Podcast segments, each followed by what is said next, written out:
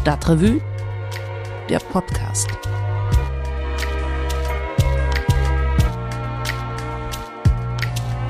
Ja, hallo, schön, dass ihr wieder dabei seid beim Stadtrevue Podcast im Monat Mai 2022. Ich bin Christian Wertschulte, ich arbeite bei der Stadtrevue Kölns unabhängigem Monatsmagazin. Und das Team der Stadtrevue, das steht auch hinter diesem Podcast. Und wenn ihr uns dabei unterstützen wollt, jeden Monat dieses Audio in die Welt zu bringen, dann schaut doch mal auf stadtrevue.de slash support vorbei. Jedes Jahr im Frühjahr, da muss sich mindestens ein Mitglied aus dem Stadtrevue-Team mal für den Rest des Vormittags verabschieden. Der Grund? Eins der eigenen Kinder braucht unbedingt Support, denn es hat Post bekommen. Ein Brief von der Stadt Köln über den Wechsel auf eine weiterführende Schule inklusive ausgelosten Schulplatz. Und mit diesem Brief kommen dann auch oft die Tränen, denn die eigenen FreundInnen, die gehen auf eine andere Schule oder die neue Schule befindet sich am Ende der Stadt. Darüber entschieden hat das Los. Dieses Jahr war die Verlosung der Schulplätze in Köln so schlimm, dass Schüler und Schülerinnen dagegen vor dem Rathaus protestiert haben. Ihr Motto, ich bin mehr als eine Losnummer. Und wie es dazu kommen konnte, dass Viertklässler sich wie Losnummern fühlen, dazu haben meine Kolleginnen Anja Albert und Anne Meyer recherchiert. Und mit Anne Meyer habe ich auch darüber gesprochen. Hallo Anne. Hallo Christian. Anne, äh, rund 9600 Viertklässler, die sollten eigentlich dieses Jahr auf eine weiterführende Schule wechseln und werden das vermutlich auch tun. Aber die wechseln dann nicht unbedingt auf die Schule, auf die sie wechseln wollen. Zum Beispiel an den Gesamtschulen, da wurden etwa 1000 Schüler und Schülerinnen abgelehnt und an Gymnasien 450. Das ist eine hohe Zahl. Warum ist das denn dieses Jahr so wahnsinnig hoch ausgefallen? Ja, also es ist jetzt schon seit ungefähr zehn Jahren so, dass in Köln die Zahl der Anmeldungen die Zahl der Schulplätze übersteigt. Das hängt äh, mit der demografischen Entwicklung zusammen. Also Köln wächst, die Zahl der Geburten steigt, aber der Schulbau hält damit nicht Schritt. Und diese Schere geht halt immer weiter auseinander. Und ähm, jetzt, also die Stadt ist ja natürlich verpflichtet, jedem Kind einen Schulplatz zur Verfügung zu stellen. Es gibt ja auch die Schulpflicht bekanntermaßen, so dass die Stadt, also beziehungsweise der Schuldezernent, äh, jedes Jahr wieder die Schulleiter anflehen muss, dass sie sogenannte Mehrklassen einrichten. Also das heißt zum Beispiel ein Gymnasium, das dreizügig ist, also wo es drei Parallelklassen gibt in jedem Jahrgang, würde dann einen vierten Zug eröffnen.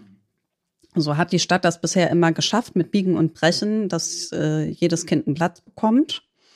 Aber eben diese Mehrklassen gab es ja nicht an jeder Schule. Das heißt, die Kinder sind dann oft, mussten dann quer durch die Stadt fahren, um da zu ihrer Schule zu kommen. Oder sie mussten eine Schule besuchen, die eigentlich ihnen nicht zugesagt hat, die zum Beispiel ein naturwissenschaftliches Profil hat, obwohl sie sich eigentlich für Sprachen interessieren, zum Beispiel. Ähm, ja, 1000 Ablehnungen an Gesamtschulen. Das heißt, es ist noch nicht mal so, dass alle an der gewünschten Schulform unterkommen. Ein Drittel aller Anmeldungen an Gesamtschulen wurden negativ beschieden. Das heißt, 1000 Kinder sitzen im Sommer in Realschulen, in Hauptschulen oder in Gymnasien, die sich eigentlich eine ganz andere Schulform gewünscht hätten, einen ganz anderen Bildungsweg. Und das hat sich in den letzten drei, vier Jahren so zugespitzt, dass es jetzt nicht nur vereinzelt Kinder betrifft, äh, die jetzt quer durch die Stadt fahren müssen, sondern das sind jetzt Erfahrungen, die im Moment ganz viele Familien machen in Köln, wahrscheinlich mehrere hundert.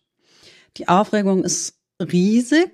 Ich meine, wahrscheinlich wird sich das im Laufe der Zeit äh, legen, wenn man, wenn sich herausstellt, die Schule ist doch ganz okay, dann wird das Kind größer und der Schulweg ist auch nicht mehr so das Problem.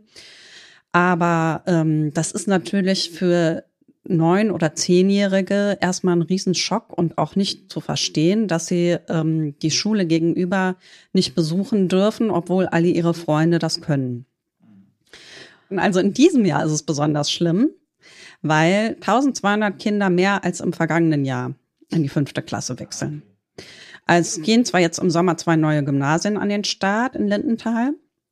Und das wird auch anderswo gebaut, aber das reicht halt vorne und hinten nicht.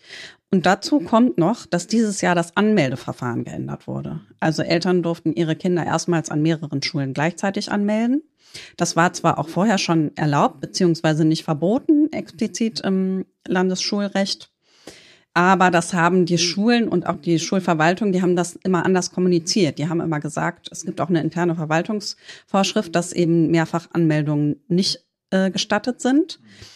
Die Rechtsprechung ist aber anders und das wussten bisher aber nur Eltern, die entsprechend äh, juristisch vorgebildet sind. Und die Schulverwaltung hat jetzt gesagt, wir müssen allen Eltern die gleichen Chancen einräumen. Das ist ja auch insoweit korrekt. Ähm, aber das ist halt, war absolut nicht klug. Und das hat vor allem zu einem Riesenchaos geführt und neuen Ungerechtigkeiten auch. Also manche haben mehrere Absagen bekommen, manche mehrere Zusagen. Und in ihrer Not haben manche dann einen Platz angenommen in einem ganz weit entfernten Bezirk und damit eben Kind aus der Nachbarschaft den Platz weggenommen. Und die Schulen waren natürlich auch total überfordert mit dem Aufwand die Mehrfachanmeldungen zu managen und die Wartelisten zu führen und so weiter. Und gleichzeitig hat das Verfahren ja natürlich die Zahl der Plätze auch nicht erhöht.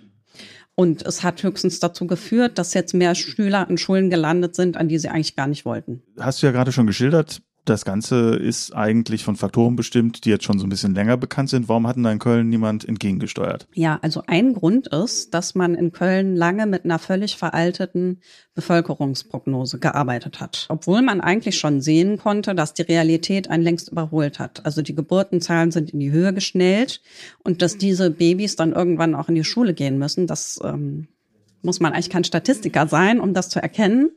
Äh, da hätte man also schneller reagieren müssen. Aber selbst dann hätte man eigentlich den großen Rückstand nicht so schnell aufholen können, denn die größten Fehler liegen tatsächlich noch weiter zurück. Also man kennt ja die Schulbauten, das sind ja meistens so typische 60er, 70er Jahre Bauten, da wurde sehr, sehr viel gebaut und danach fast gar nicht mehr. Und äh, man hat einfach andere Sachen für wichtiger gehalten. In Köln ist da die Gebäudewirtschaft für den Schulbau zuständig. Da wurden lange Zeit Stellen eingespart und jetzt versucht man vergeblich neues Fachpersonal zu finden. Und viele Schulen sind halt total marode, weil man die auch einfach nicht instand gehalten hat.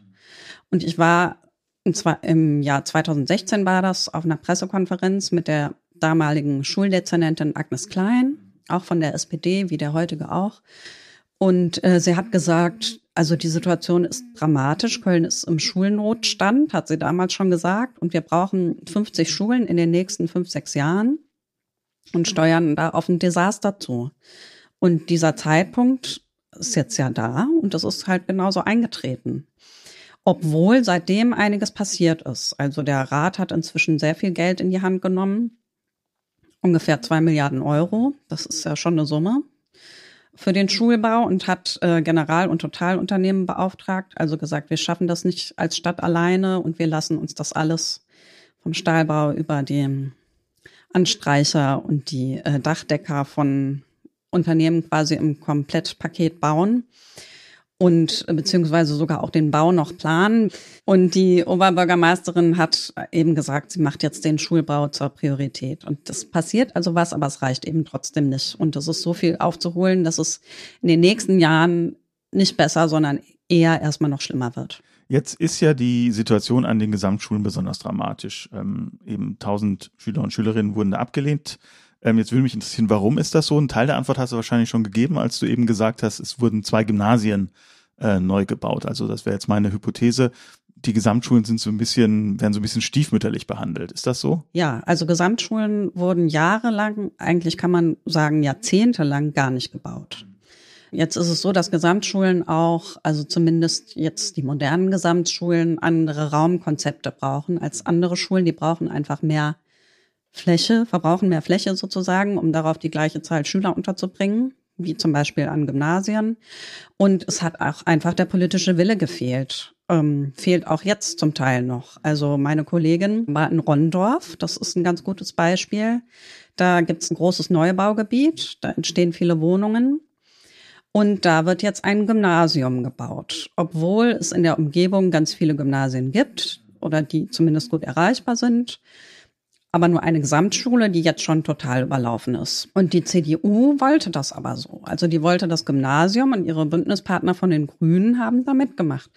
Und also das ist ganz offensichtlich, dass da eben auch bildungspolitische Ideologien da auch eine Rolle spielen. Und gleichzeitig werden aber die Gesamtschulen bei den Eltern, bei den Familien immer beliebter. Also die Helios-Schule zum Beispiel, die ist ja kürzlich eröffnet worden, kann sich gar nicht retten vor Anmeldungen. Und jetzt ist es ja so, dass in Nordrhein-Westfalen im Gegensatz zum Beispiel zu Bayern ist ja eigentlich der Elternwille auch maßgeblich und nicht zum Beispiel die guten Noten. Dem Elternwillen kann aber überhaupt nicht entsprochen werden. Und Stand jetzt sollen auch erst in fünf Jahren die nächsten Gesamtschulen fertig werden. Beziehungsweise manche werden noch erweitert, die es schon gibt, aber auch äh, erst in fünf Jahren. Und äh, jetzt muss man aber sagen, die Politik übt jetzt massiv Druck aus. Sogar die CDU sagt, äh, nächstes Jahr muss eine Gesamtschule im Interim schon an den Start gehen. Wollen wir mal gucken, ob das klappt. Und wo gehen die dann hin, die Schüler und Schülerinnen, die auf die Gesamtschule wollten? Gehen die dann, also weiß, weiß man das? Die gehen auf die Realschulen, auf die Hauptschulen und natürlich auch auf die Gymnasien. Aber ist natürlich dann das Problem, und das wissen wir ja auch, ist ein Problem des deutschen Schulwesens, wenn man dann im Laufe seiner Schulkarriere sich mal verbessern möchte, in Anführungszeichen, also auf eine, auf eine höhere Schulform äh, möchte, weil man sagt, irgendwie Realschule, das fordert mich nicht genug oder ich denke, ich schaffe es auch auf Gymnasium, dann wird es natürlich schwieriger, wenn das nicht sozusagen in einer Institution untergebracht ist, diese verschiedenen Lerngruppen. Ne? Genau, der Vorteil an den Gesamtschulen ist natürlich, dass sie alle äh, Schulabschlüsse anbieten. Mhm, klar. Jetzt hast du ja schon so ein bisschen geschildert, wie es zustande gekommen ist. Ähm, mich interessiert da noch eine andere Frage nämlich die nach dem, naja, nach dem Oberverantwortungshut, sage ich jetzt mal. Also wer ist denn schuld an diesem ganzen Schlamassel? Es gab ja so eine kleine Schlammschlacht zwischen Land und Stadt äh, mit der aus Köln stammenden noch Bildungsministerin äh, Yvonne oder noch Schulministerin Yvonne Gebauer. Ähm, wie würdest du das sagen? Wer hat denn da eigentlich Fehler gemacht in der Vergangenheit, dass wir jetzt in dieser Situation sind? Ja, Yvonne Gebauer hat ja gesagt, äh, die Stadt ist schuld, weil sie keine Schulen gebaut hat. Man muss natürlich dazu sagen, dass sie selber auch Teil des Stadtrats war in Köln und bildungspolitische Sprecherin der FDP. Und Fairerweise muss man sagen, die FDP war lange nicht mehr an Kölner äh, gestaltenden Ratsbündnissen beteiligt. Ja, aber sie war im Schulausschuss und stimmt, hat auch ja. die Schulentwicklungsplanung begleitet. Aber darüber wollen wir jetzt nicht reden. Also die, ähm, aber trotzdem natürlich schuld ist letztlich die Politik, weil sie den Schulbau lange nicht für wichtig genommen hat. Und man hat jetzt hier in Köln zum Beispiel, da ist mir nur eingefallen, man hat den Mediapark gebaut, sich als Medienmetropole in Szene zu setzen, wo jetzt kein einziges Medienunternehmen sitzt, sondern nur Ärzte und Privatkliniken. Ähm, man hat sich für teures Geld äh, eine neue Messe bauen lassen, an der Nase herumführen lassen, um RTL in der Stadt zu halten. Da hat man sich also ins Zeug gelegt, aber dafür zu sorgen, dass jedes Kind einen ordentlichen Schulplatz hat, das war halt irgendwie nicht auf der Agenda. Man muss natürlich auch sagen, dass die Schülerzahlen lange gesunken sind. Aber das fällt einem jetzt natürlich auf die Füße, auch dass die Schule nicht mehr instand gehalten wurden. Genau wie einem jetzt die Tatsache auf die Füße fällt, dass es nicht genug Wohnungsbau gab lange Zeit. Und jetzt merken die Leute auf einmal, hoch, mein Kind wird von X Schulen abgelehnt, obwohl es doch so gute Noten schreibt und noch nicht mal meine guten Beziehungen helfen mir da. Ähm, wie kann das sein? Und trotz allem darf Köln sich kinderfreundliche Kommune nennen. Also da brechen gerade viele Eltern in hysterisches Lachen aus, wenn sie das hören. Kann ich verstehen. Man kann also sagen, so die Verantwortung äh, ist einmal quer durchs Spektrum der großen Parteien verteilt. Die waren ja alle mal in unterschiedlichen Konstellationen. Ja, natürlich sagen die immer alle. Regierung, ja, die anderen sind schuld. Genau. Genau, und dann kriegt man irgendwelche Daten aus irgendwelchen Beschlüssen vorgehalten und wenn ihr damals das und dies gemacht hättet, wir kennen ja diese Argumentation, ja. aber de facto ist ja, sie waren alle, alle in den letzten äh, 20 Jahren mal in irgendeiner Konstellation an der Stadtregierung ja. äh, und ist, letztlich haben sie, tragen sie dann eine Mitverantwortung dafür, dass es dieses Problem gibt, also die Grünen, die CDU und die SPD. Ja, also ich meine, die CDU sagt jetzt auch, wenn das unter Oberbürgermeister Rothas von der SPD schon angegangen worden wäre, dann hätten wir jetzt nicht das Problem, wobei mir jetzt auch die CDU jetzt nicht so als leidenschaftlicher Streiter für den Schulbau aufgefallen ist in der Zeit. Und aber man muss auch sagen, selbst heute, wo das ja, ähm, wo alle sagen, das hat jetzt absolute Priorität, der Schulbau muss ja immer noch konkurrieren mit anderen Interessen, die ja auch genauso berechtigt sind. Also die Flächen sind knapp. Wir brauchen genauso auch Wohnungsbau in Köln.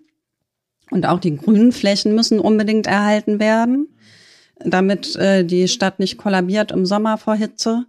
Und da wird um jeden Baum gerungen bei Schulbauprojekten und das ja auch zu Recht. Ähm, also das ist, Dilemma zeigt sich ja auch schön jetzt gerade am Fall des Grüngürtels. Da gibt's am Fenloer Wald zwei städtische Kitas. Und auf dem Außengelände dieser Kitas und auch in den Grüngürtel rein ähm, soll übergangsweise so ein Modulbau errichtet werden. in denen dann die Grundschulen aus der Innenstadt nacheinander einziehen, während ihre Gebäude dann saniert werden. Und danach würde man den Bau auch wieder entfernen. Aber es müssen dafür um die 60 Bäume gefällt werden. Und die Eltern aus den beiden Kitas laufen Sturm. Das ist ja irgendwie verständlich, aber es ist ja auch ein gutes Beispiel dafür, warum der Schulbau sich immer wieder verzögert. Und ich kann die Eltern verstehen. Andererseits schaden sie sich damit auch selbst, weil ihre Kinder ja auch selbst irgendwann in diese Schulen ähm, gehen müssen und dann eben in maroden Klassen sitzen. Was machen denn die Schulen eigentlich jetzt? Äh, wie gehen die denn damit um? Das sind ja diejenigen, die quasi jetzt die Verfehlungen ausbaden müssen. Ja, also die leiden halt vor allem darunter, dass sie so vollgestopft werden. Ähm, erstmal werden die einzelnen Klassen vollgestopft, so vollgestopft ist, wie es nur geht. Also es sind äh, 30 in den Gymna Gymnasialklassen und sogar 31, wenn es kleine Gymnasien sind. Wobei das eigentlich nur in absoluten Ausnahmefall erlaubt ist, aber Köln macht das systematisch. Also das ist die Norm. Die Ausnahme wird zur Regel. Genau. Also ähm, im Grunde handelt Köln da auch gesetzeswidrig. Und dann kommen die Mehrklassen dazu. Also das führt dazu, dass jeder Raum belegt wird. Jede Klasse kann sich glücklich schätzen, wenn mal der Chemieraum oder die Turnhalle frei ist. Aber die sind einfach dauerbelegt. Und die Bezirksregierung Köln, also das ist die Schulaufsichtsbehörde, die sagt deshalb auch jedes Jahr, okay, wir genehmigen diese Mehrklassen noch ein letztes Mal. Ähm, aber das war jetzt wirklich das letzte Mal, sonst ist, gibt es nicht mehr genug Fachräume und die Kinder können nicht mehr ordentlich unterrichtet werden. Also das ist jedes Jahr das Gleiche. Die Schulleiter wollen das natürlich auch nicht, aber die lassen sich auch immer wieder weichklopfen, weil sie natürlich auch die Kinder nicht im Regen stehen lassen wollen. Und äh, sie protestieren aber zunehmend dagegen, also auch öffentlich. Jetzt hat letztes Jahr ähm, der Leiter, der damalige Leiter vom Gymnasium Kreuzgasse, hat Aufmerksamkeit erregt, weil er die Plätze öffentlich auslosen wollte, also so eine quasi so eine öffentliche Tombola veranstalten, um eben zu zeigen, wie, wie würdelos dieses Verfahren auch ist. In diesem Jahr haben alle Leiter der Gymnasien einen offenen Brief geschrieben und ihren Unmut da kundgetan. Und die fürchten halt auch um ihre Profile. Also jede Schule ist ja ganz stolz auf ihr Profil und stellt das auch vor auf der Homepage. Und dann gibt es so Infoveranstaltungen, wo hunderte Eltern kommen. Aber das ist äh, im Moment äh, spielt das gar keine Rolle. Kinder können froh sein, wenn sie überhaupt einen Platz kriegen. Ja, bitte. Sag mal, 2023, ähm, was ist denn deine Voraussage, nachdem du dich jetzt mehrere Wochen mit dem Thema beschäftigt hast? Same procedure as every year oder wird was besser? Es wird leider noch schlimmer werden. Okay. Denn der Jahrgang wird wieder um einiges größer sein und es wird aber nach jetzigem Stand keine einzige neue Schule an den Start gehen. Im Jahr drauf gibt's wieder mehr Schülerzahlen. Also vor allem seit 2014, das ist dann in zwei Jahren, sind die Geburtenzahlen noch, noch mal, haben die noch mal einen großen Sprung gemacht. Und wovor aber alle die größte Panik haben, ist das Schuljahr 2026, 2027, also in vier Jahren. Denn da passiert der Wechsel vom acht zum neunjährigen Gymnasium. Und ein ganzer Jahrgang bleibt zusätzlich im System, also um die viereinhalbtausend Schüler. Für die gibt es keine Räume, keine Lehrer, überhaupt keinen Plan. Was sich allerdings vermutlich wohl nächstes Jahr ändern wird, ist, dass das Anmeldeverfahren geändert wird. Also ich glaube nicht, dass es die Mehrfachanmeldungen nochmal geben wird. Das wird das Chaos dann etwas reduzieren. Also entweder wird das Schulgesetz entsprechend geändert oder es gibt so eine Notfallregelung für überlastete Kommunen wie Köln. Äh, ich glaube, das will niemand nochmal haben mit den Mehrfachanmeldungen. Und dann wird es wieder das Verfahren mit dem Erst- und Zweitwunsch geben, wie es vorher war. Aber es wird weiterhin dabei bleiben, dass die Plätze verlost werden. Also da sehe ich jetzt nicht, wie man da rauskommen könnte, weil es eben der einzige Weg für die Schulen ist, äh, dass nicht ständig Eltern klagen. Und es ist irgendwie natürlich in der Gesamtheit, wenn man die Gesamtheit sieht, ist es auch der gerechteste Weg. Aber für die einzelnen Kinder ist es natürlich, also denen wird man damit überhaupt nicht gerecht. Okay, das klingt nach nur schlechten Möglichkeiten. Ja, aber danke, dass du uns die so schön erklärt hast. ja, sehr gerne. Ja, bis bald. Bis dann.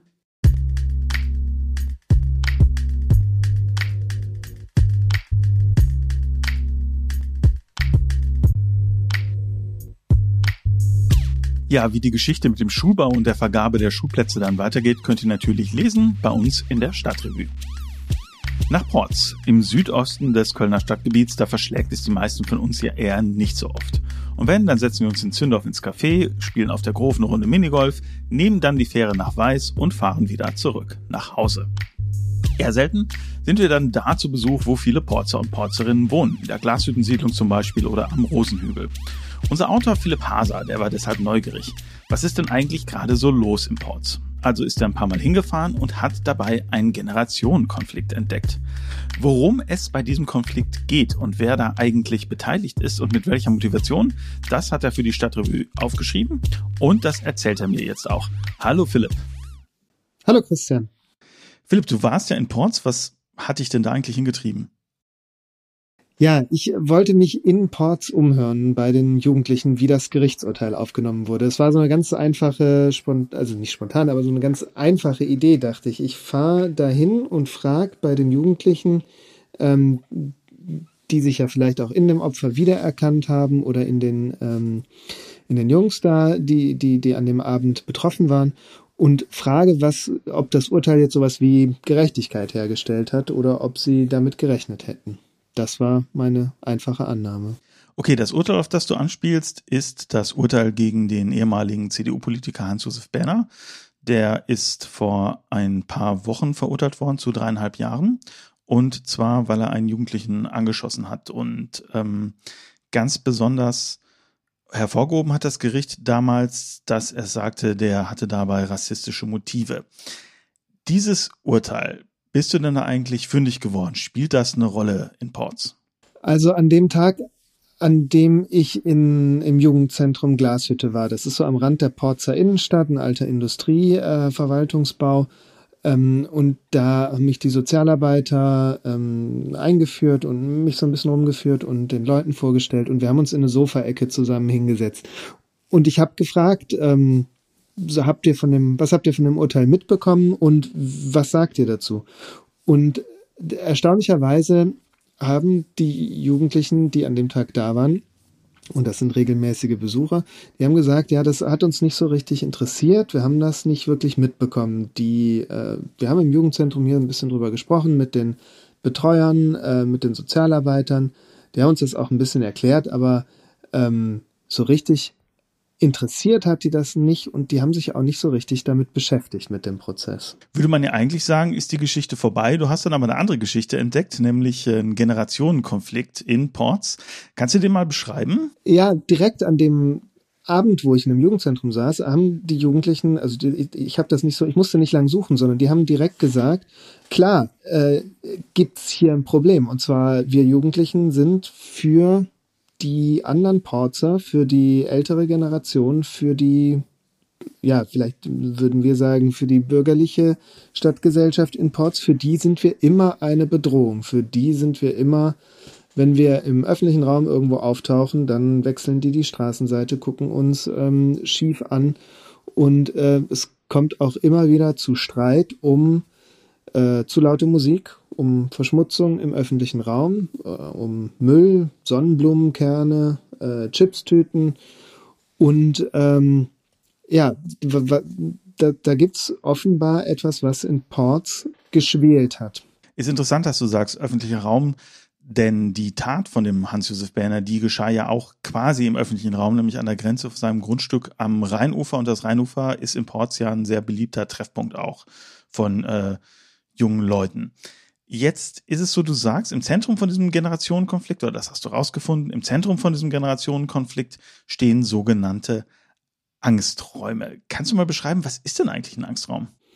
Ja, ich habe dann weiter geguckt und habe äh, quasi versucht, das die andere Seite zu Wort kommen zu lassen. Habe ich bei den Bürgervereinen in Ports umgehört, ob das stimmt, ob die Jugendlichen als Bedrohung gesehen werden.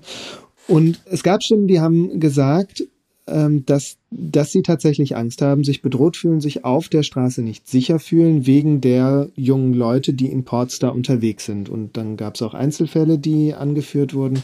Und äh, an der Stelle war man dann so eben sehr nah dran wieder am Gerichtsverfahren, weil das ähm, ja genau die, ähm, die Begründung war von Hans-Josef Bähner, warum er sich bedroht gefühlt hat.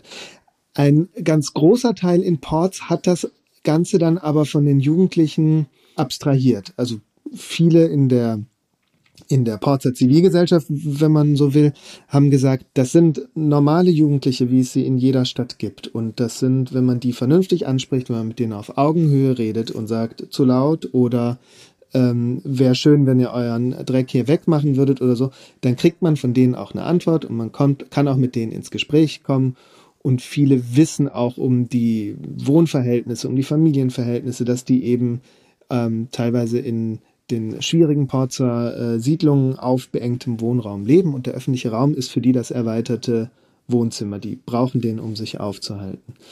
Was aber als Problem doch irgendwie übrig blieb, ist etwas, was, ähm, was in der Kriminalforschung auch belegt ist, nämlich der Zusammenhang zwischen dem Sicherheitsgefühl von Menschen und dem städtebaulichen Umfeld, wenn man so will.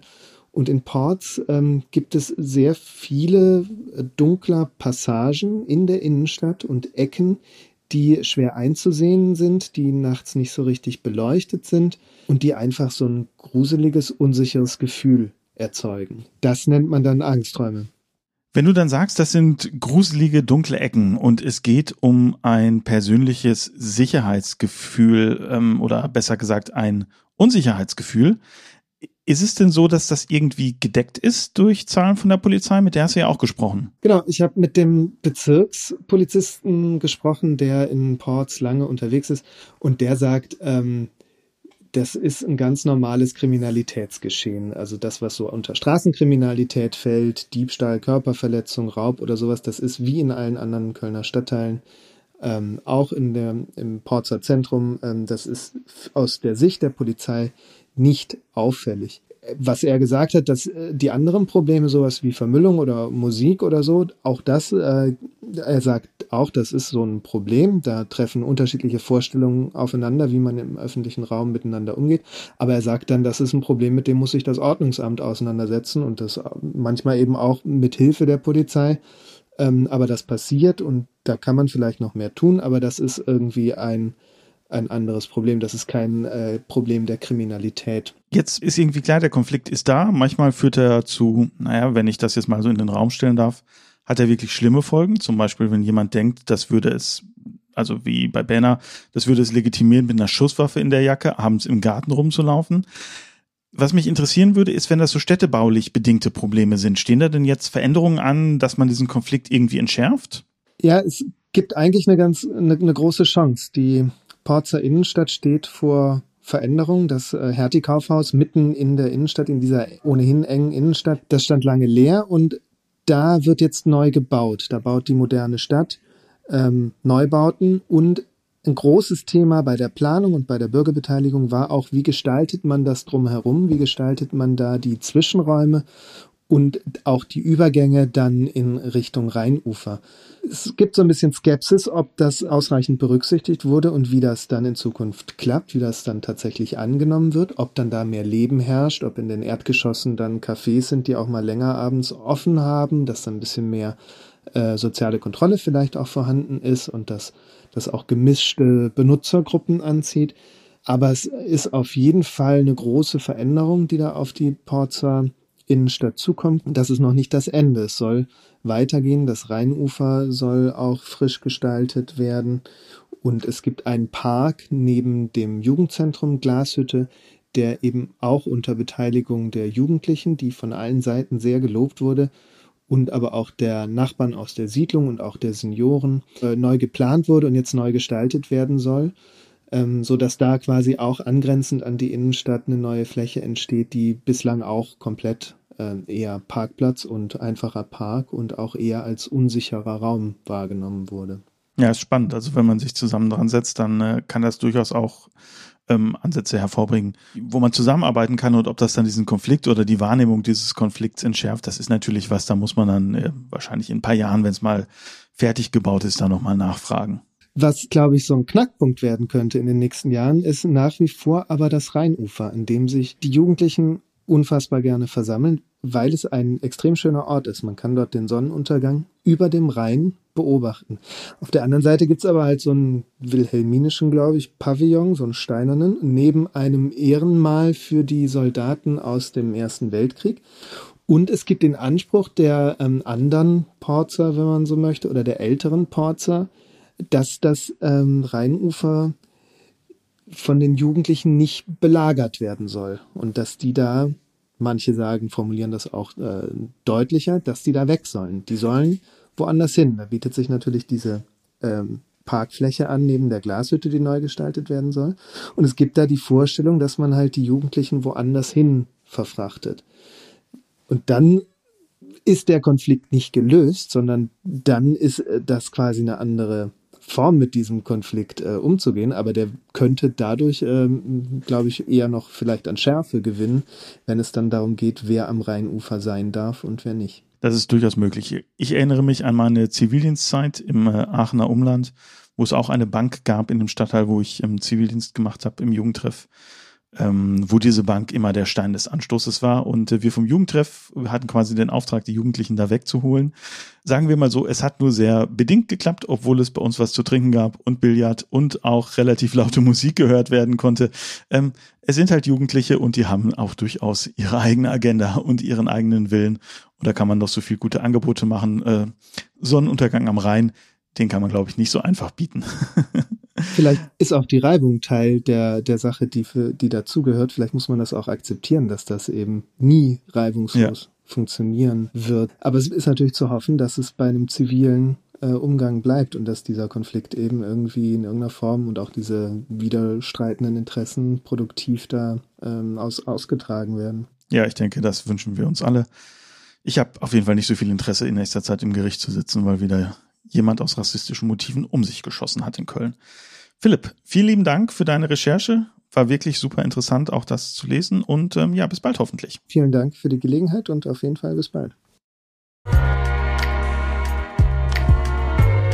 Ja, und damit sind wir auch schon am Ende dieser Folge. Vielen Dank an Chrissy Prediger für die Produktion dieses Podcasts. Hört doch einfach nächsten Monat wieder rein. Bis dann.